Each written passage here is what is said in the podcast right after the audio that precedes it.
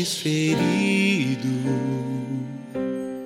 por minha causa, fostes moído pelas minhas iniquidades.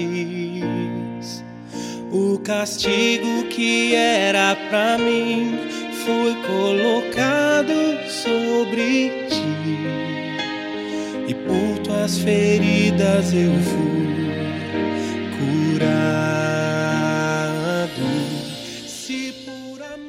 Bem-vindo ao podcast de mensagens da Home Church no Japão. Nosso desejo é que essas mensagens alcancem o seu coração e que Cristo seja o Senhor e Salvador da sua vida. Para mais informações sobre a igreja, entre na página do Facebook Home Church Japão. Deus te abençoe. Se eu for levado ao fogo por ouvir a tua voz, meu grito terá o som de intensa adoração.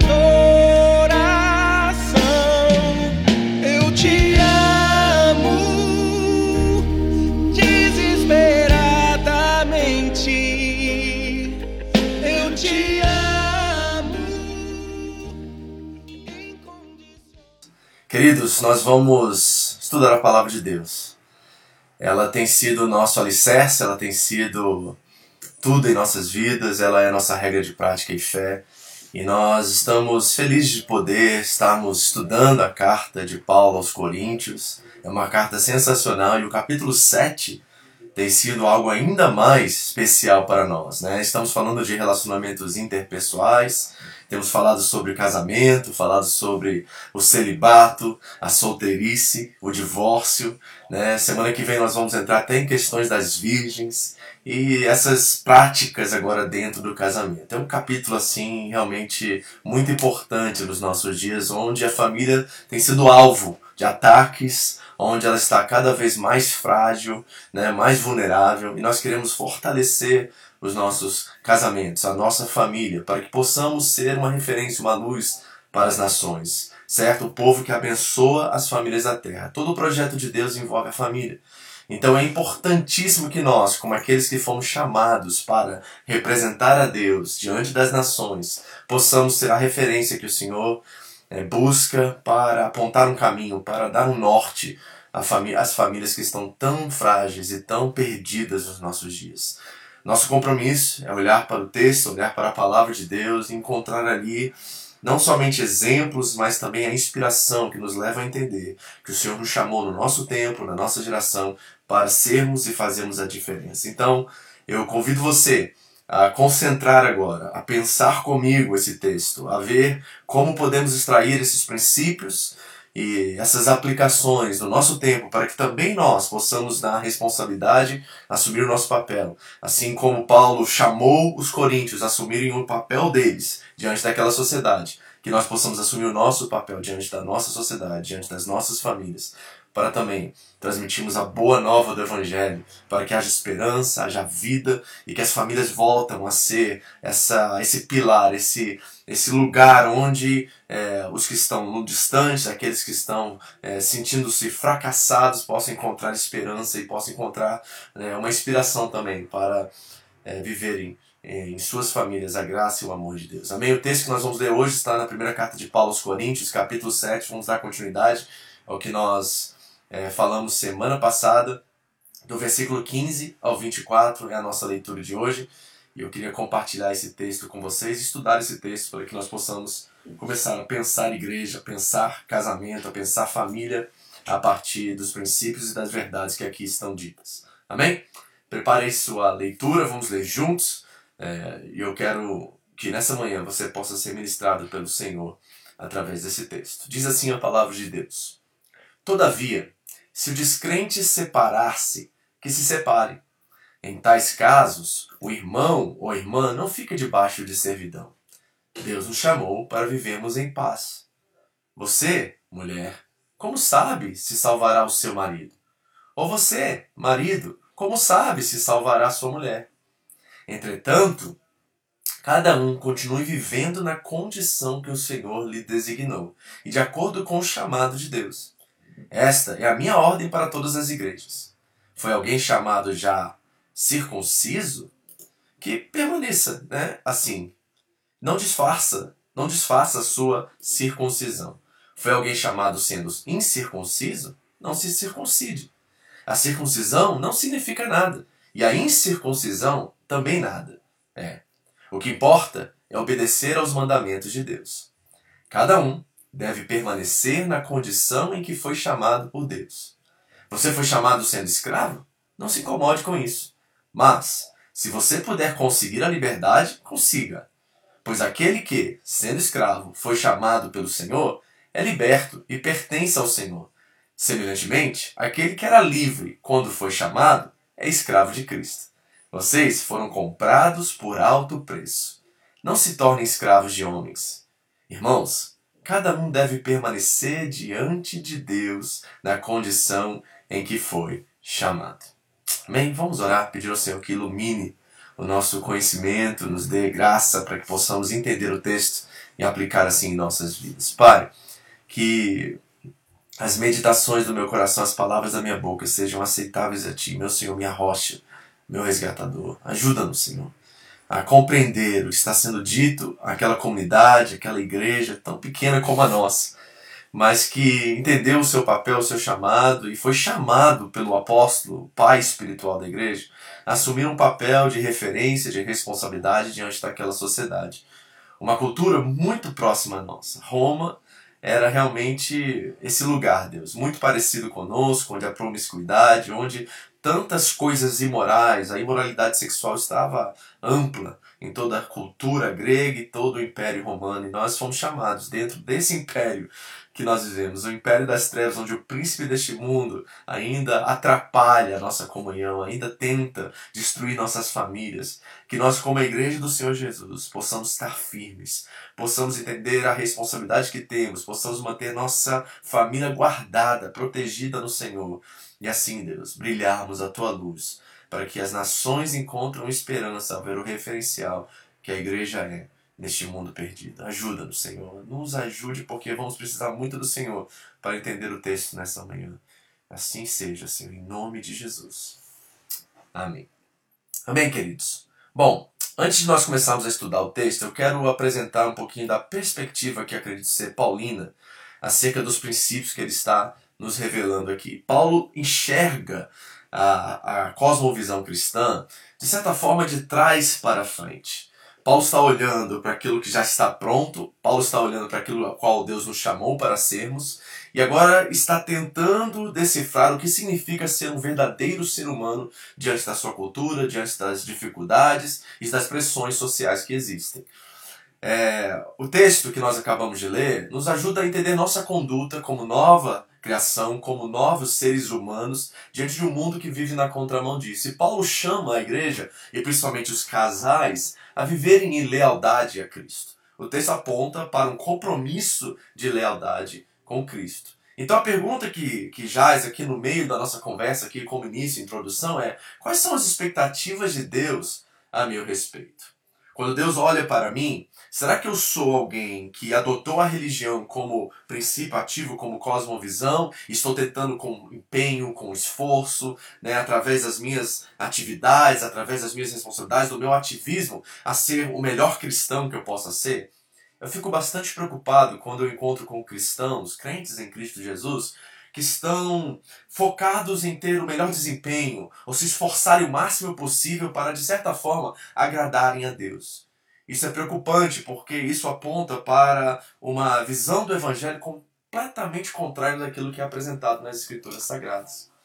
Nós precisamos entender quem nós somos em Cristo Jesus. O que é ser uma nova criação? Jesus disse que nós somos nova criatura, que nós temos uma nova forma de enxergar a vida, o mundo, a partir daquilo que já somos em Cristo Jesus.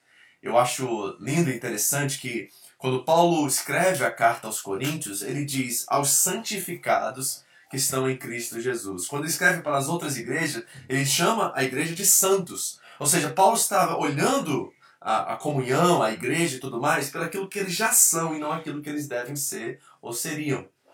O deve ser e seriam, na verdade, causa muita ansiedade. Eu conheço muitos crentes que vivem preocupados com a sua santidade, pisando em ovos em tudo e qualquer lugar que estão. Eles estão preocupados que de não agradar ou desagradar a Deus, mas isso não parte de uma profunda gratidão, de um senso, de um entendimento de quem eles já são em Cristo Jesus. Eles estão se esforçando para ser algo que ainda não são. Isso é uma rota contrária ao Evangelho. O que nós devemos entender e saber é quem nós somos em Cristo Jesus para que possamos traduzir e transmitir esse novo ser humano que agora somos. Deixa eu usar um exemplo aqui, uma analogia, para que você possa entender. A maioria de vocês tem um pouquinho de vivência com linhas de montagem aqui no Japão, né? muitas fábricas de automóveis e fabricantes de automóveis. E eu quero, a pergunta que eu quero trazer aqui à sua consciência é: quando uma fabricante de automóveis decide construir, fazer um carro, ou montar, fazer uma linha de montagem, eles começam reunindo um grupo de engenheiros, um grupo de pessoas, e aí eles começam a montar cada pedaço daquela linha e vão montando com o tempo e descobrindo como fazer aquilo? Ou será que a planta, a montagem da fábrica, das linhas, está pré-montada para que depois eles possam começar a, a, a construir o produto? É lógico que ela constrói e prepara toda a planta, os locais específicos onde os trabalhadores vão estar, onde as máquinas vão estar. Eles preparam o, o começo, o meio e o fim daquela linha de montagem para que lá no final o produto esteja lá. Então eles já estão vendo o produto pronto, eles têm na planta, no design, na cabeça deles, o produto já pronto e estão agora voltando para trás para descobrir como que se monta até chegar naquele produto ideal. O que Paulo está nos anunciando pelo Evangelho aos Coríntios e de tabela a cada um de nós é que a nossa vida e a nossa identidade não são determinadas pelas nossas circunstâncias. Cada circunstância é uma oportunidade para que nós possamos evidenciar, traduzir e transmitir tudo aquilo que Cristo já é em nós e aquilo que nós já somos em Cristo. Ele começa de trás para frente. Você é filho de Deus, nada pode separar você do amor dele. A sua identidade está selada no Espírito Santo e em Cristo Jesus. E agora a descoberta nossa é saber como ser o melhor ser humano que nós podemos ser. Isso já é uma realidade. E nós estamos em movimento para transmitir e traduzir aquilo. Não há ansiedade, não há preocupação, não há medo nem insegurança acerca daquilo que eu devo ser. Eu já sou. Eu sou um homem espiritual que está agora tentando a todo custo me tornar mais humano. Eu lembro de uma experiência que eu tive há muitos anos atrás, eu não lembro se foi uma visão se foi um sonho, eu não me recordo muito bem disso, mas eu lembro que eu estava no, nesse sonho, visão, indo jogar boliche num lugar lá em Shizuoka. E eu lembro que esse Round One, né, que é esse lugar de, de jogos e boliche e tudo mais, tinha uma escada rolante gigantesca que subia até o segundo andar. Não tinha elevadores, ia direto essa escada rolante. Eu lembro que nessa visão, o sonho, eu estava subindo naquela escada rolante que demoraria uns 30 a 1 minuto, né? 30 segundos a 1 minuto. E de repente eu estou subindo e eu olho do outro lado e Jesus está descendo do outro lado naquela escada rolante. E eu olho para Jesus esperando ele me dizer algo e ele diz assim para mim: Vitor, o caminho é descer. O caminho é descer. E aí eu despertei daquele sonho, daquela visão, sei lá o que que era, e eu tive a interpretação daquilo imediatamente. E o Senhor disse ao meu coração: você já é um ser espiritual. Agora desça e se torna como Jesus se tornou, mais humano. Esse é o caminho de Paulo aos Coríntios. É isso que ele deseja apresentar a eles. Uma visão clara do que é ser um ser humano. E a sua conduta, o seu comportamento, e a sua lealdade descrevem isso. Essa é a cosmovisão cristã. Ela não parte da preocupação, do medo, da insegurança, daquela dúvida se eu estou salvo ou não estou salvo. Você é um salvo em Cristo Jesus. Você foi salvo pela graça mediante a fé. Você não vive baseado no seu comportamento, desempenho, na sua performance. Não. Você é um filho de Deus que agora irá transmitir tudo o que ele é em vida, nos seus relacionamentos, com lealdade, com compromisso e verdade. É isso que Paulo está dizendo aos Coríntios. Então, olhar para esse texto, eu não quero que você encontre aqui meios ou, ou uma fórmula exata de como ser um verdadeiro cristão. Eu quero que você permita que o Espírito Santo te transforme de dentro para fora, para que você comece a evidenciar tudo aquilo que você já é. Isso arranca ansiedade, isso tira todo o medo, toda insegurança do nosso coração. Nós não precisamos mais pisar em ovos para andar por aí, viver o evangelho por aí. Nós não estamos preocupados com o que os outros pensam a nosso respeito. Nós não precisamos do carimbo da aceitação dos nossos relacionamentos, da nossa família. Nós somos filhos de Deus, chamados em Cristo Jesus. Nossa identidade está nele. O Espírito Santo habita em nós e nós não temos mais o que temer.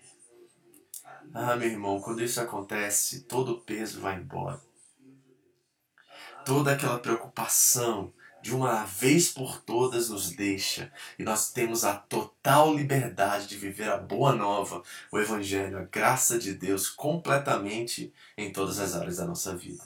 É isso a libertação. Quando a Bíblia fala sobre libertação, ela fala exatamente disso. De nós estarmos livres de todos os poderes, dos ídolos e qualquer coisa que nós atrelamos sentidos, sentido ou que nós depositamos nossa confiança. Nós somos de Deus, estamos em Cristo. Todas as coisas cooperam para o nosso bem e nós agora andamos para evidenciar e traduzir tudo isso. Eu queria deixar esse princípio aqui no início, porque nós vamos falar sobre religião e graça hoje. Vamos falar sobre lei e graça, religião e evangelho. E Paulo apresenta algumas coisas nessa carta que vão nos ajudar a repensar nossa fé. Dentro do contexto de Corinto, a questão era circuncisão e escravidão. No nosso contexto, talvez seja religião, religião e lei. E nós precisamos adotar uma postura evangélica, ou seja, boa nova. Eu vejo tantos crentes que são uma péssima notícia. Andam cabisbaixos, tristes, não sabem como agir ou reagir, e quando reagem, reagem a partir da religião. Tem sempre uma, um versículo né, que é colocado, não sabem conversar com outros seres humanos, são praticamente ETs. E isso repele as pessoas deles. O que Deus espera de nós é que nós não sejamos seres espirituais, isso nós já somos. O que Deus espera de nós é que nós nos tornemos mais parecidos com Cristo. Isso é ser um verdadeiro ser humano como Ele é. Amém? Então vamos começar aqui nosso estudo. E... 1 Coríntios capítulo 7, 15 a 17. Seja. É, aqui, ó, lá na tela, se você não dá pra você praticar, que tá cobrindo os textos. Obrigado. Minha esposa está me ajudando aqui. 15 a 17. Todavia, se o descrente separar-se, que se separe. Em tais casos, o irmão ou irmã não fica debaixo de servidão. Deus nos chamou para vivermos em paz. Você, mulher, como sabe se salvará seu marido? Ou você, marido, como sabe se salvará sua mulher? Entretanto, cada um continue vivendo na condição que o Senhor lhe designou e de acordo com o chamado de Deus. Paulo continua conversando sobre a questão do casamento, do matrimônio, né? E aqui ele já estabelece um princípio ao qual nós precisamos rever, a qual ele já disse nos versículos anteriores, 10 e 11, que nós vimos semana passada. Mas deixou enfatizar isso mais uma vez, porque ele enfatiza isso várias vezes durante esse capítulo. E o ponto é, o cristão não tem permissão de Deus de separar-se. Amém, queridos? Isso eu sei que é duro de ouvir às vezes. E eu sei que os casamentos estão tão frágeis, principalmente dentro da igreja, que as pessoas descartam uma outra como se fosse uma coisa banal, ordinária e simples de fazer. Mas Deus está nos dando uma direção, uma ordem, um mandamento aqui. Que o casamento, ele é para sempre, ele é no Senhor. No versículo 39 vai dizer que quem casar, casa-se no Senhor. E é um voto entre nós e Deus. E o profeta Malaquias, ele descreve isso claramente para nós aqui. Repare o que diz o profeta Malaquias, né? Esse último livro ali do Antigo Testamento, ele vai dizer algumas coisas sobre o matrimônio e ele faz uma analogia do casamento entre marido e mulher com o casamento entre Deus e a igreja, Deus e Israel, aqui no contexto do Antigo Testamento, que são aplicáveis para nós nesse sentido de vermos nossa relação também com o Pai. Então repare que Malaquias 2, 14 a 16 diz: É porque o Senhor é testemunha entre você e a mulher da sua mocidade, pois vocês não você não cumpriu a sua promessa de fidelidade, embora ela fosse sua companheira, a mulher do seu acordo matrimonial. Então repare que Deus usa uma linguagem contratual aqui e diz que esse casamento é entre o homem, a mulher e Deus. Deus é a testemunha do nosso casamento. Isso se aplica diretamente a nós nos nossos dias hoje também. Quando você vai diante de Deus e assume esse compromisso com o seu cônjuge, você está fazendo isso com uma testemunha como cristão. E a própria a testemunha, na verdade, são três: é o Pai, o Filho e o Espírito Santo. Então, Deus está chamando Israel, usando uma analogia do casamento aqui, a entender que eles né, não cumpriram o seu contrato, o seu acordo matrimonial. Aí ele continua dizendo assim: Não foi o Senhor que os fez um só? Em corpo e em espírito, eles lhe pertencem. Então repare, quando nós afirmamos esse compromisso diante de Deus, de casarmos, nós estamos fazendo o compromisso de nos tornarmos um no Senhor e a partir disso nós pertencemos a Deus e não mais a nós mesmos. E por que um só? Porque ele desejava uma descendência consagrada. O casamento é santo. Portanto, tenham cuidado. Ninguém seja infiel à mulher da mocidade. Agora repare essas palavras muito fortes de Deus. Tem poucas coisas na Bíblia que Deus diz odiar, odiar ou detestar. Provérbios 6 é outro texto que fala que Deus odeia certas coisas detesta uma, né? Então, olha só o que ele diz. Eu odeio o divórcio. Gente, é muito forte isso. Deus falar que ele odeia alguma coisa é raro. E aqui ele diz que ele odeia o divórcio, diz o Senhor, o Deus de Israel. E também odeio o homem que se cobre de violência como se cobre de roupas, diz o Senhor dos Exércitos. Por isso, tenham bom senso, não sejam infiéis. Paulo está principalmente refletindo esse conceito e esses princípios aqui estabelecidos por Malaquias. Lá no versículo 10 e 11 diz assim, ó, aos casados dou este mandamento, não eu, mas o Senhor, que a esposa não se separe do seu marido, mas se o fizer, que permaneça sem casar, ou então reconcilie-se com seu marido. E o marido não se divorcie da sua mulher. Então Deus odeia o divórcio, nós não temos nenhuma permissão de Deus para nos divorciar. Mas pastor, semana passada você disse que existem algumas exceções que são é, questões que dão legitimidade para o divórcio. É, é verdade isso. Jesus disse em Mateus 12 exatamente isso. Que ele deu uma exceção ali quanto à imoralidade sexual. E eu trabalhei isso com vocês semana passada, certo? Eu quero rever isso, porque Paulo também coloca é, algumas exceções aqui. E eu quero rever isso para que não fique é, é, mal entendido aqui o que nós estamos falando. Então, qual é a exceção aqui? Paulo já coloca uma quinta exceção aqui das quatro que Jesus já havia apresentado e eu havia apresentado para vocês. Ele diz assim, ó, todavia, se o descrente separar-se, que se separe. Então aqui tem uma exceção novamente, né? E ele diz que em tais casos, quando o descrente se separa, não é o crente. Então repare, nós não temos permissão de Deus para divorciar. Ele está colocando o descrente com essa permissão porque ele não tem revelação de Deus certo? Então, se ele te deixar, te abandonar, for embora, iniciar um novo relacionamento, você não fica debaixo da escravidão, você não fica atrelado a essa pessoa. Então, qual é o princípio que Paulo está estabelecendo aqui? Se um descrente abandonar o crente e iniciar um novo relacionamento, o que eu quero dizer com isso? Sexual. Porque nós nos tornamos um na relação sexual. É aí que realmente dois se tornam um. Então, quando esse que era casado, descrente, abandona o seu cônjuge e vai agora começar um novo relacionamento e tem relações sexuais com essa pessoa, o irmão, a irmã está livre para se casar novamente, contanto que seja no Senhor. Não é uma permissão para você buscar qualquer um em qualquer lugar. O versículo 39, que nós vamos provavelmente ler semana que vem, diz que quando se separar e isso acontecer, e você quiser novamente se unir a outra pessoa, que seja uma pessoa que está no Senhor. Porque lá em 2 Coríntios, no capítulo 6, ele diz que nós não devemos é, adotar o julgo desigual como norma para o casamento. Não casem com descrentes, nem com ídolos. Ele vai fazer aquela distinção entre ídolos e o Senhor, o Senhor e Belial, ele vai usar a prostituta. Isso. Então, nós não temos permissão de Deus para, no novo casamento, se casar com alguém fora da fé. Nós estamos falando de coisas que eu sei que nos nossos tempos são duras de ouvir.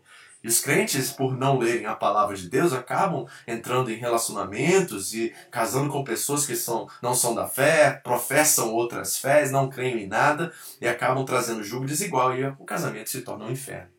Eu quero lembrar vocês daquela aquele guarda-chuva que eu coloquei semana passada, lembra? Jesus disse que por causa da dureza do coração, Moisés deu a carta de repúdio, de divórcio, certo? Então lembre-se disso, tá? Tudo está debaixo da dureza de coração. Então a traição, que eu falei semana passada, o abuso, a rejeição e o abandono, que são casos extremos, todos eles têm uma uma é possível a restauração, a reconciliação, o perdão e o retorno no relacionamento. Todas essas coisas.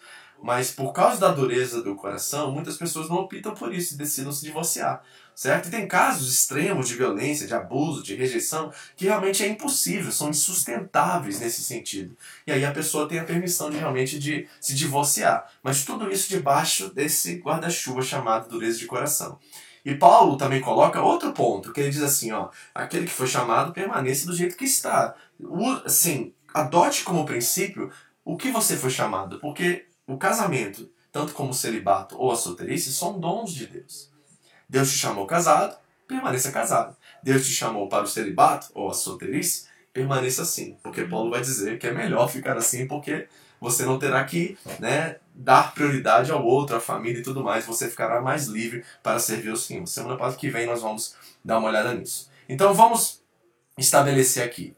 Paulo vai dizer que nós não temos permissão para nos divorciar ou nos separar. Exceto que, se você está num relacionamento e dentro da cultura em Corinto, provavelmente as mulheres, né, era a, sua, era a maioria da igreja do primeiro século, elas estavam se convertendo ao Senhor, se entregando ao Senhor, e os maridos continuavam nas suas culturas, na sua religião pagã. E elas não sabiam como resolver essa tensão agora dentro de casa. E Paulo diz: fiquem casados. Mas se seu marido te abandonar, te repudiar, te rejeitar, você não precisa mais permanecer escravo. Então aqui Paulo coloca uma exceção, certo? Mas se você permanecer solteiro, né, espere, não se case novamente, tente a reconciliação com seu marido, mas isso se tornar impossível, ou se ele estiver em outro relacionamento e já teve relações com outra mulher, você não é mais escravo dele, você pode ficar livre para buscar um outro relacionamento ou permanecer solteiro, se assim você desejar. Mas que se casar, que seja no Senhor. Esse é o princípio aqui estabelecido, ok? 17 e 19. Esta é minha ordem para todas as igrejas. Foi alguém chamado sendo já circunciso? Não desfaça a sua circuncisão. Foi alguém chamado sendo incircunciso? Não se circuncide. A circuncisão não significa nada, e a incircuncisão também nada é. O que importa é obedecer os mandamentos de Deus. Paulo começa agora a falar sobre questões de religião e lei, graça e evangelho. E isso irá causar algumas tensões na igreja do primeiro século, ao ponto de que cria né, o embate entre Paulo e os apóstolos. Nós já vamos ver isso aqui. Mas é importante que talvez nós estamos falando assim, pastor, você vai ensinar a gente sobre circuncisão, sobre escravidão. Essas coisas não têm nada a ver conosco nesse, nesse momento, né, nossa era, no nosso tempo agora. É, mas as aplicações aqui, essas questões de cunho religioso, né, ou social que a igreja em Corinto está enfrentando, elas também se manifestam a nós nos nossos dias de formas diferentes. E eu vou mostrar isso para você daqui a pouquinho. Então, o que, que Paulo está dizendo aqui quando ele fala sobre quem está circunciso permaneça, quem não está, não se circuncide? Ele está falando aos Gálatas, por exemplo, no capítulo 6, de que nada vale ser circuncidado ou não. O que importa é ser uma nova criação. O que, que, está acontecendo no contexto da igreja em Corinto para trazer esse princípio aqui como resposta do apóstolo Paulo? Alguns judeus que se converteram ao caminho, alguns que eram do partido religioso dos fariseus, tem esses grupos, né? E em Corinto nós temos quatro partidos diferentes ali. Eu acredito que provavelmente sejam esses que dizem ser de Cefas, de Pedro. Porque tem um evento muito notório no, em Atos, no, no, Antigo, no Novo Testamento, de que quando Pedro estava reunido com os irmãos em comunhão na igreja, e ele estava na igreja comendo com os gentios, quando o partido dos judeus chegaram à igreja, Pedro se retirou da mesa dos irmãos gentios e foi comer com os irmãos judeus. Pedro causou uma discriminação ali, literalmente, ao ponto de que o apóstolo Paulo né, chamou Pedro e foi na cara dele, colocou o dedo na cara dele e disse assim: Você é hipócrita, Pedro. Porque quando você estava aqui com os gentios comendo a mesa deles, você não fez nenhuma discriminação contra eles. Mas quando os judeus chegaram, você saiu da comunhão com os gentios e foi sentar exclusivamente com os judeus. Paulo chamou a atenção do apóstolo Pedro, o, o grande líder da igreja, por causa dessa diferença que ele fez, por causa dessa discriminação que ele causou. Então eu creio que em Corinto havia muitos judaizantes. O que, que são judaizantes? São aqueles que queriam que os gentios que estavam agora adotando a fé cristã, estavam se convertendo ao Senhor, eles obedecessem à lei mosaica. E não só isso, que eles fossem circuncidados. Agora, imagine você viajando todo o Império Romano daquela época e pregando a pessoas de cultura pagã, elas se convertendo, e a primeira coisa que esses judeus estavam dizendo, agora você precisa cortar o prepúcio do seu pênis. Como, como que esses homens começaram a pensar sobre essa religião meio esquisita que prega uma, uma, uma mensagem de paz, de amor, um reino de alegria, justiça, paz. E essa liberdade que eles estão anunciando nos pedem agora que nós façamos algo tão é, cruel, tão tirar um pedaço da nossa carne para revelar que nós somos, é, temos aliança com Deus. Imagina a tensão, imagina a dificuldade que isso estava trazendo à igreja do primeiro século, principalmente essas culturas que não tinham o judaísmo como religião. Certo?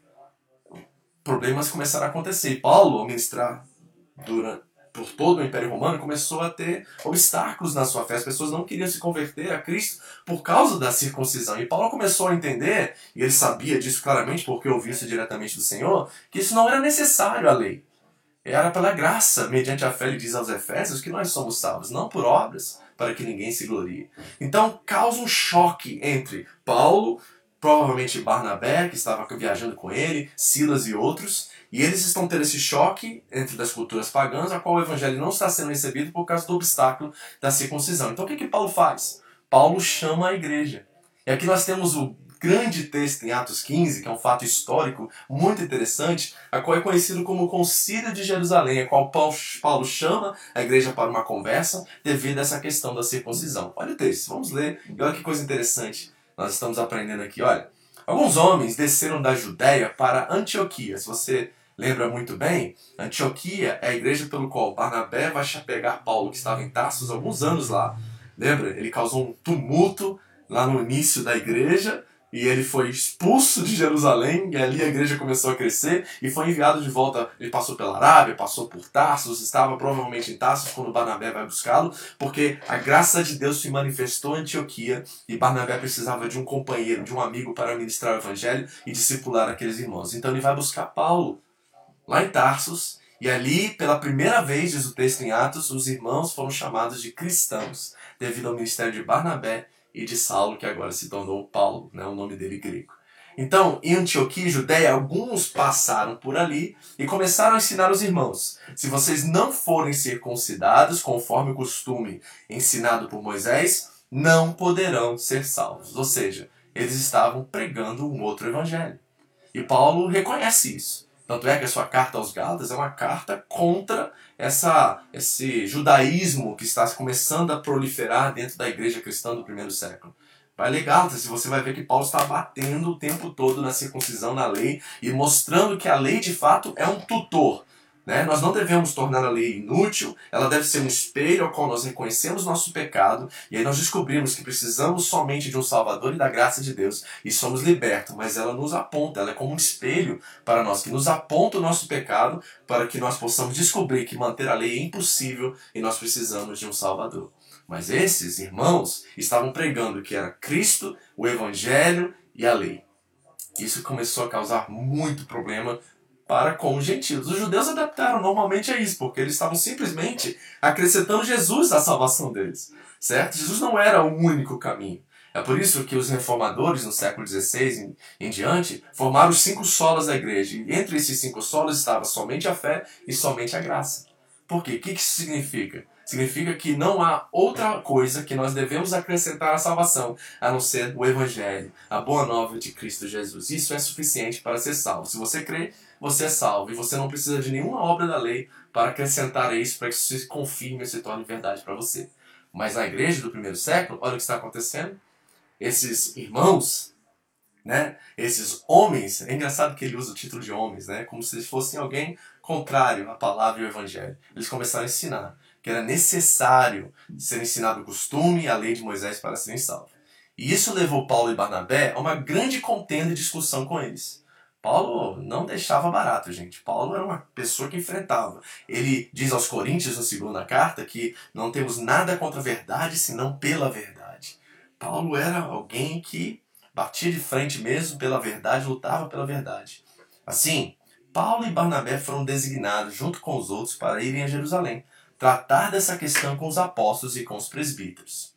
Então, olha só que coisa interessante se levantaram alguns do partido religioso dos fariseus que haviam crido e disseram: Gente, que coisa, hein?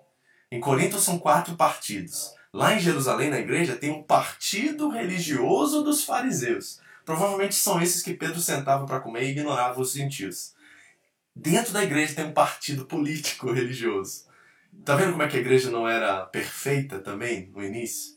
Nós temos essa ideia de uma igreja, né? Ah, vamos voltar à igreja primitiva, uma igreja santa, perfeita, temos que ser como ela. Não, ela tinha seus problemas, ela tinha suas questões, como nós temos também nos nossos dias, e precisamos resolver e tratá-los.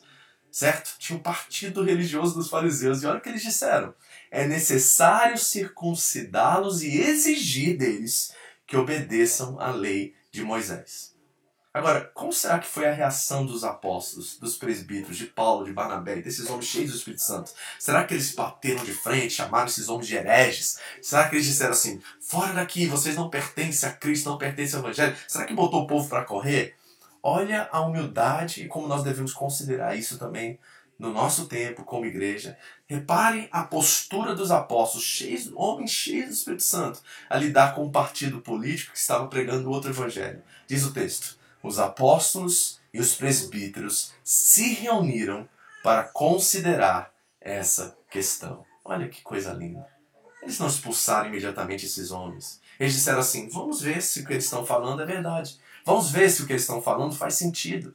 Vamos tentar aprender com isso, vamos tentar ver se isso é o que Jesus nos ensinou ou está contrário àquilo que Jesus nos ensinou. E aí eles chegaram a uma decisão. Depois de muita discussão, olha, pensaram, refletiram, tiveram paciência. Pedro levantou-se e dirigiu-se a eles. Irmãos, vocês não sabem que há muito tempo Deus me escolheu dentre vocês para que os gentios ouvissem de meus lábios a mensagem do Evangelho e crescem? Deus, que conhece os corações, demonstrou que os aceitou, dando-lhes o Espírito Santo, como antes nos tinha concedido. Como é que Pedro sabe disso? Quem que sabe? Quem é que lembra de um episódio que Pedro passou em Atos capítulo 10 com um homem chamado Cornélio, a qual ele, não querendo de forma alguma comer alimentos impuros lá no terraço daquela casa qual ele estava, e o Senhor desceu e disse: Coma, Pedro. E por três vezes ele disse: Não como. E o Senhor diz assim: Não chame de impuro aquilo que Deus consagrou. E aí Pedro entendeu que todos os alimentos estavam consagrados e livres para os cristãos comerem. E depois daquela experiência lá, ele vai até Cornélio, ele vai até a, a casa dos gentios, ele começa a abrir o coração dele para experiências novas com os gentios. E sabe o que acontece? Cornélio é batizado no Espírito Santo ao, ao, receber o Evangelho, ao ouvir a mensagem do Evangelho. E aí, depois de falar em línguas e os dons serem expressos através da vida de Cornélio, Pedro batiza em nome do Pai, do Filho e do Espírito Santo. E é aí que Pedro chega a essa conclusão de que os gentios também estavam aptos, o coração deles estavam prontos para também ouvir a mensagem e também se converterem. Ah, a mensagem é para todos, não é para os judeus. É isso que Deus estava dizendo através de Pedro. Então, diz assim Pedro, olha, ele não faz distinção alguma entre nós, judeus, e eles, gentios, visto que purificou seus corações pela fé. Então, por que agora vocês estão querendo tentar a Deus, pondo sobre os discípulos um jugo que nem nós mesmos e nossos antepassados conseguimos suportar? De modo nenhum. Cremos que somos salvos pela graça de nosso Senhor Jesus, assim como os gentios, eles também. Toda a assembleia ficou em silêncio enquanto ouvia Barnabé e Paulo falando de todos os sinais e maravilhas que por meio deles fizeram entre os gentios. Então Tiago se levanta. Tiago era o bispo da igreja de Jerusalém. Ele disse: quando terminar de falar, Tiago tomou a palavra e disse: Irmãos, ouçam-me.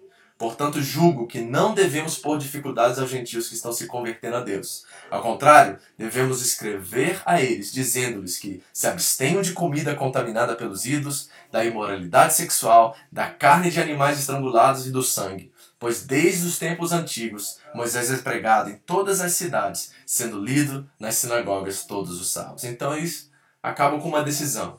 Não é necessário mais circuncidar os gentios. E isso abre as oportunidades para Paulo pregar o evangelho em todo o mundo antigo e todo o Império Romano, com sem nenhuma barreira, sem nenhum obstáculo. Agora a mensagem do evangelho irá realmente conquistar as nações, ir para as nações da terra.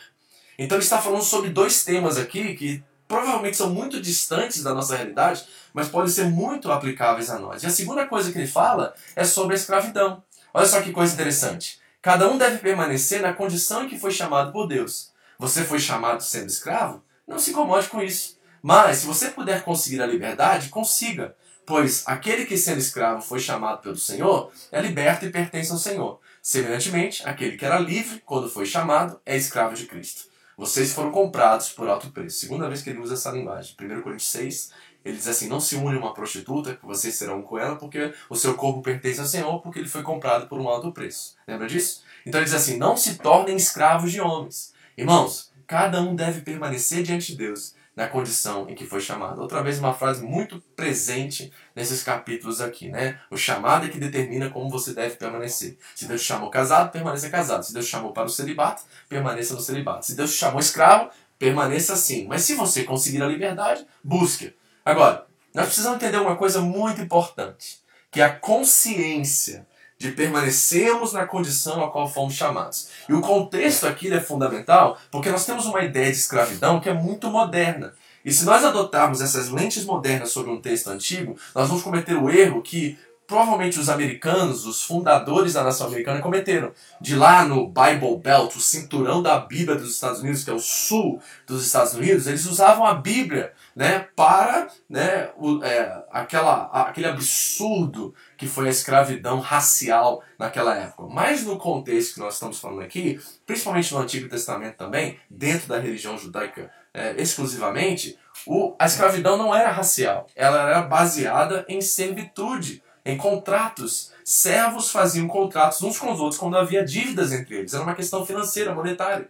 Então, se eu comprasse uma coisa e não conseguisse pagar, ou se alguma coisa acontecesse no meu trabalho, eu perdesse meu trabalho e não tinha condições de manter minha família, eu me dava como escravo ou como servo contratado a essa família para quitar a dívida que eu tinha com ela ou me sustentar de alguma forma. Então os maridos iam primeiro, os homens eram os primeiros a serem contratados dessa forma, ou para quitar a dívida ou para se alimentarem, e depois as famílias, os filhos, as mulheres também serviam de certa forma para poderem se manter. Então a escravidão aqui não é racial, a escravidão racial é moderna, século XVII, XVIII, XIX. Nós estamos falando de uma servitude contratual. Nós estamos falando de alguém que era chamado como escravo para trabalhar na fazenda ou no lugar onde estavam, e aí eles eram pagos, ou então a dívida que eles tinham eram quitadas, para que eles pudessem sobreviver e se manter.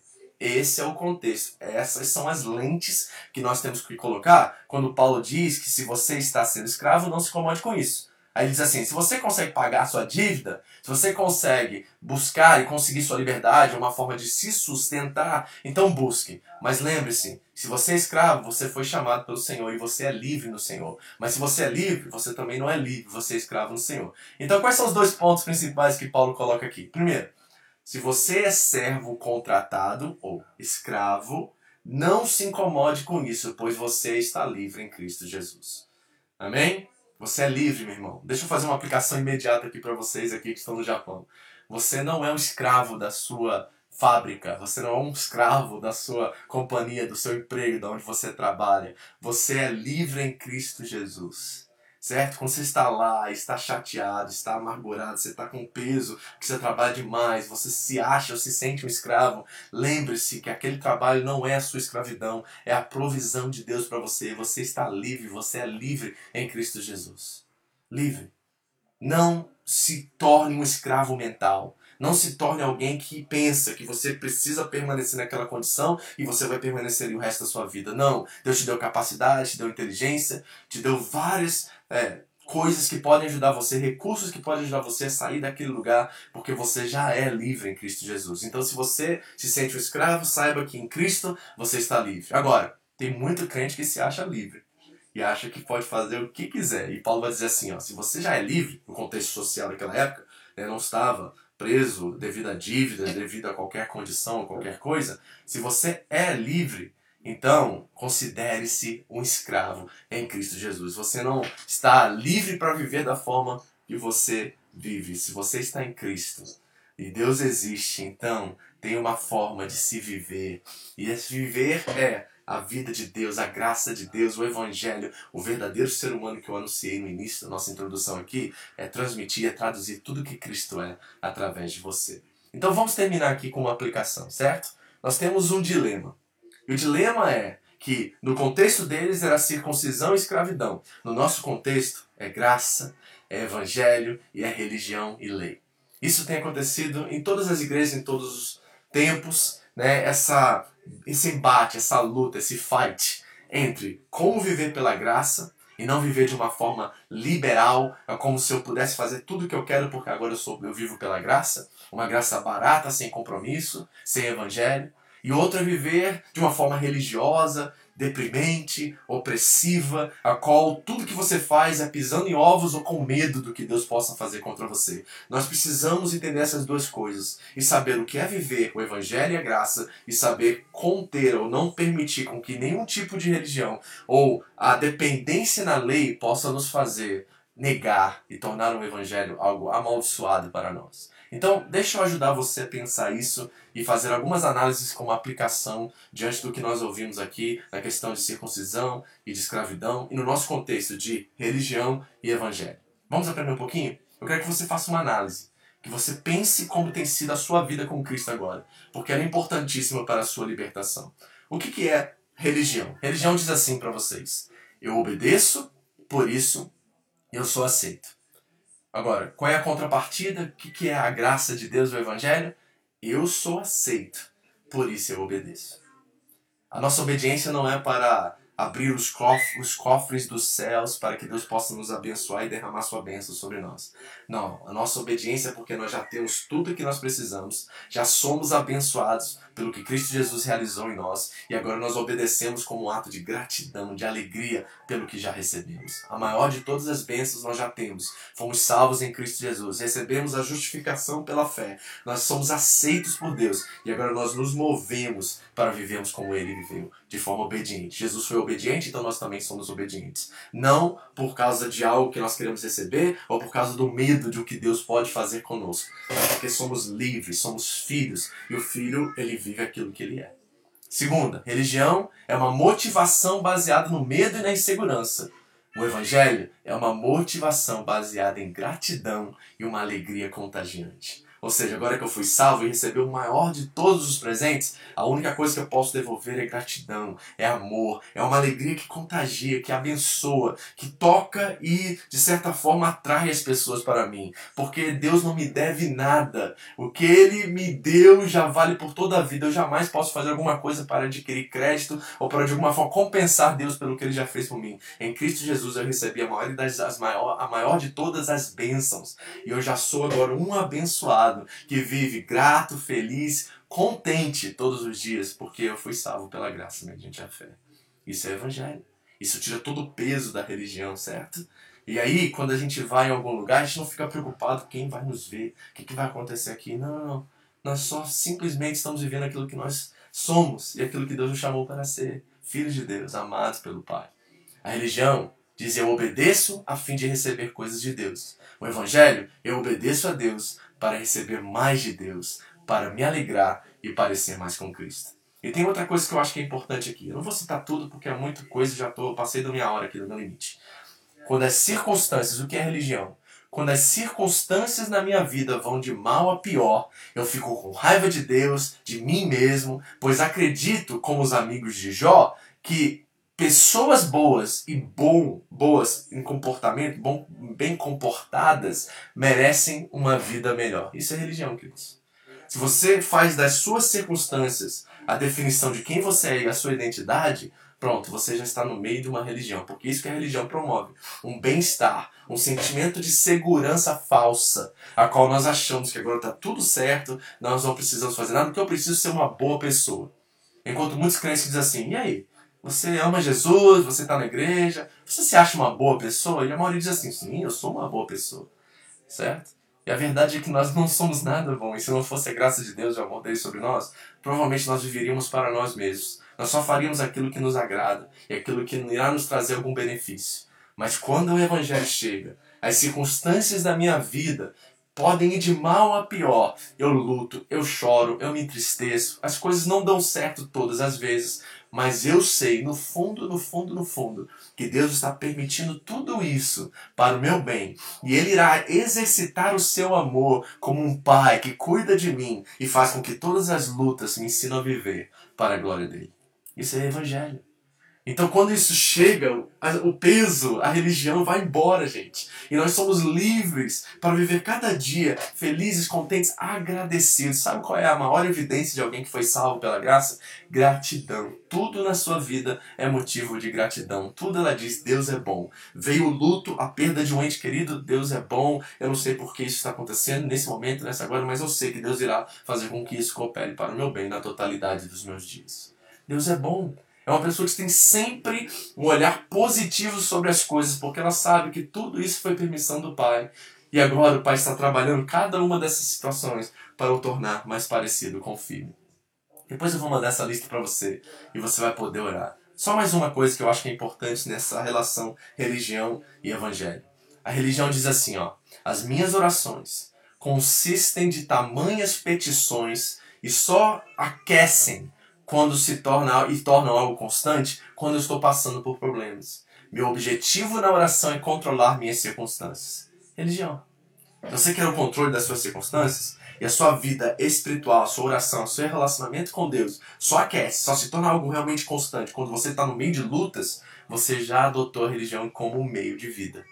Mas o que, que o Evangelho faz? Ele faz com que as nossas orações consistem em extensões generosas de louvor, gratidão, adoração, porque o meu objetivo principal nas minhas orações é uma comunhão mais íntima com meu Pai. O que eu recebo de Deus é mais Deus quando eu estou orando. Eu não estou buscando bens materiais, eu não estou buscando algo que fala e me ajuda e me beneficia imediatamente. Sabe qual é a prova se você, que você está realmente em Cristo e que você é filho de Deus? É que quanto mais você está mais próximo dele e você dobra os seus joelhos para orar, menos você ora acerca de você mesmo, sobre você mesmo. E você mais gasta tempo orando pelos seus irmãos, orando pela sua família, orando pelos outros e na comunhão com o Pai, se descobrindo e descobrindo quem ele é no meio dessa relação.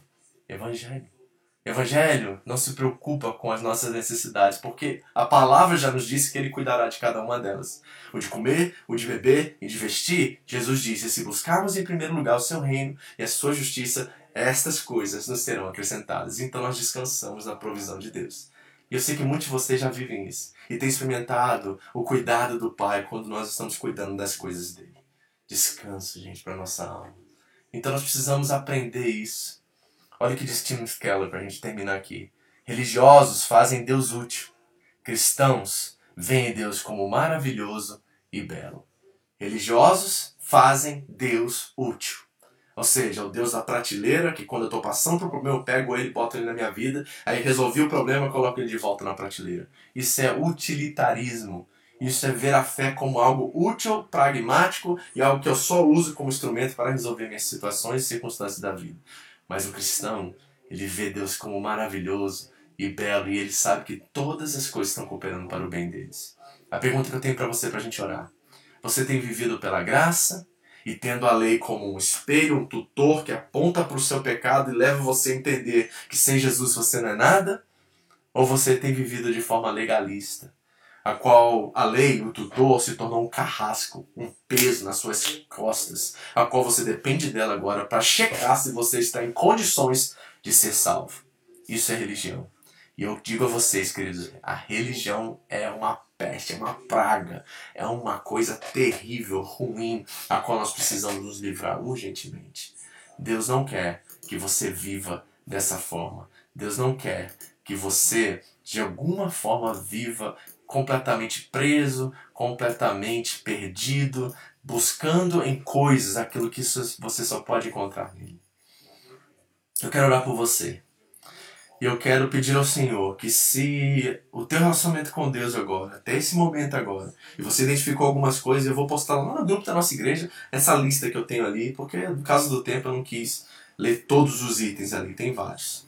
Eu quero que você faça uma análise agora de que tipo de evangelho, de vida cristã você tem vivido? Ela é baseada no medo, na insegurança, numa dependência doentia em Deus, deixando as suas responsabilidades, o seu compromisso de lado, ou tem sido uma coisa viva, uma coisa ousada, uma coisa a qual há descobertas se renovando a cada dia, uma comunhão com o Pai, a qual as suas orações refletem mais quem você é e quem Ele é para você, e o cuidado com a sua família em Cristo, seus irmãos, a sua oração não é mais sobre você, é sobre o outro. Ela é outrocêntrica e não egocêntrica. Como tem sido a sua fé? É uma preocupação, assim, sabe? Correndo atrás de agradar a Deus. Lembre-se, esse partido religioso dos fariseus estavam colocando uma regra sobre os irmãos para que eles, através da circuncisão, dependessem daquilo como é, um, um argumento diante de Deus que eles foram salvos porque eles são parte da aliança. Nós não somos desses.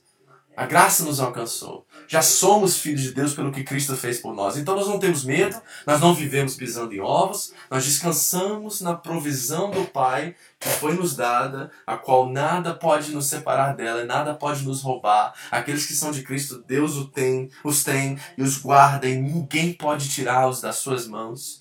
Nós temos promessas infinitas na Bíblia de que Deus nos manterá firme. Aquele que é fiel, né, ele nos manterá firmes até a vinda de Cristo Jesus. Ele completará a obra até a vinda de Cristo Jesus. Nós estamos em Deus. Tá tudo certo, meu irmão. Agora traduza. Viva o filho que você é, a filha que você é. Evidencie essa filha que está de glória em glória sendo transformada a cada dia a imagem do filho como um espelho. Traduza isso. Não vive com medo. Não viva pisando em ovos. Não viva preocupado com o que os outros pensam a seu respeito. Se preocupe com o que Deus pensa a seu respeito. Paulo diz aos Coríntios no capítulo 4. Nós estudamos que eu não estou nem aí pelo, para o que os coríntios pensam a meu respeito e na verdade eu não sou inocente, então eu também não me coloco nesse grau achando que eu sou alguma coisa. Não, quem me julga é o Senhor.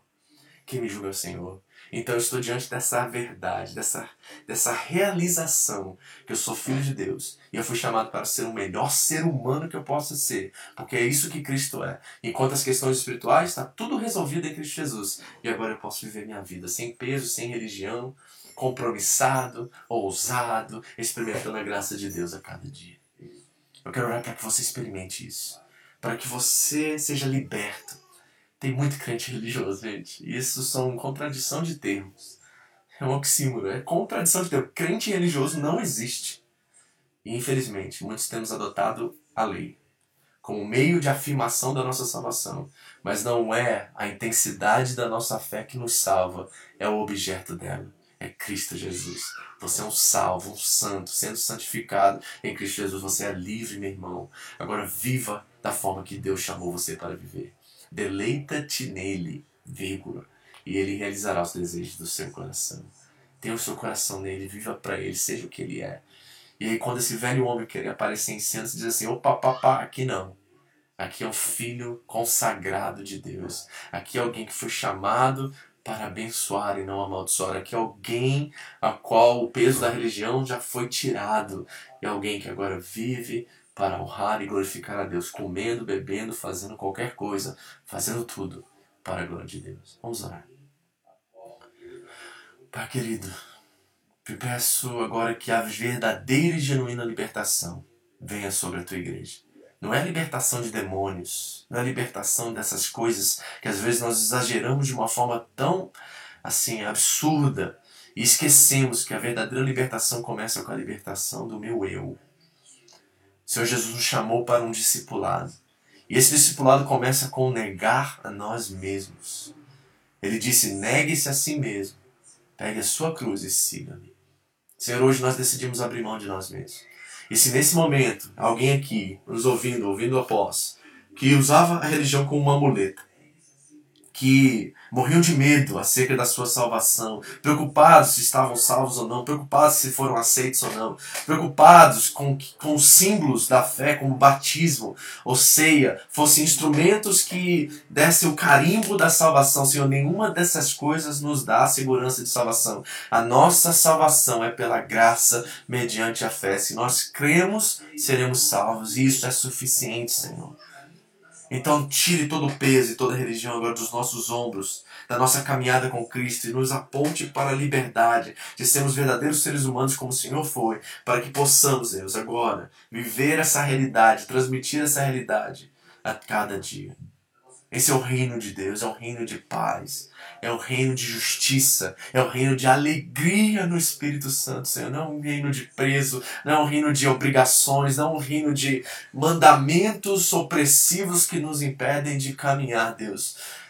Eu te peço, Senhor, liberta teu povo da religião, liberta teu povo da lei. A lei é uma benção, a lei é maravilhosa, mas ela é simplesmente um espelho que nos aponta para um homem perdido, uma mulher perdida, que sem o Salvador não conhece a graça, não entende a graça, não vive a graça. E eu tenho caminhado aí pelo Japão, eu tenho caminhado na sua igreja há 20 anos e tenho visto crentes cabisbaixos, tristes, com medo, preocupados com a sua salvação. Senhor, nós não podemos nos preocupar com aquilo que não é nosso. A salvação é de Cristo. Ele já conquistou por nós e nós precisamos única e exclusivamente receber. Que nessa manhã, todos que estão aqui recebam, sejam salvos, livres. E livres não para viverem de qualquer jeito, mas para representarem, traduzirem, transmitirem tudo que o Senhor é como filhos amados de Deus. Que assim seja, Senhor. Não é circuncisão, nada disso vale. O que importa, diz Paulo aos Gálatas, é nova criação. Nova criação. Que o Senhor desperte você, que o Senhor te encoraje, que o Senhor te abençoe para viver essa salvação a cada dia. Ser um instrumento dele, ser uma representação genuína, autêntica dele, para ser como o Filho é. Em nome de Jesus. Amém. Eu te amo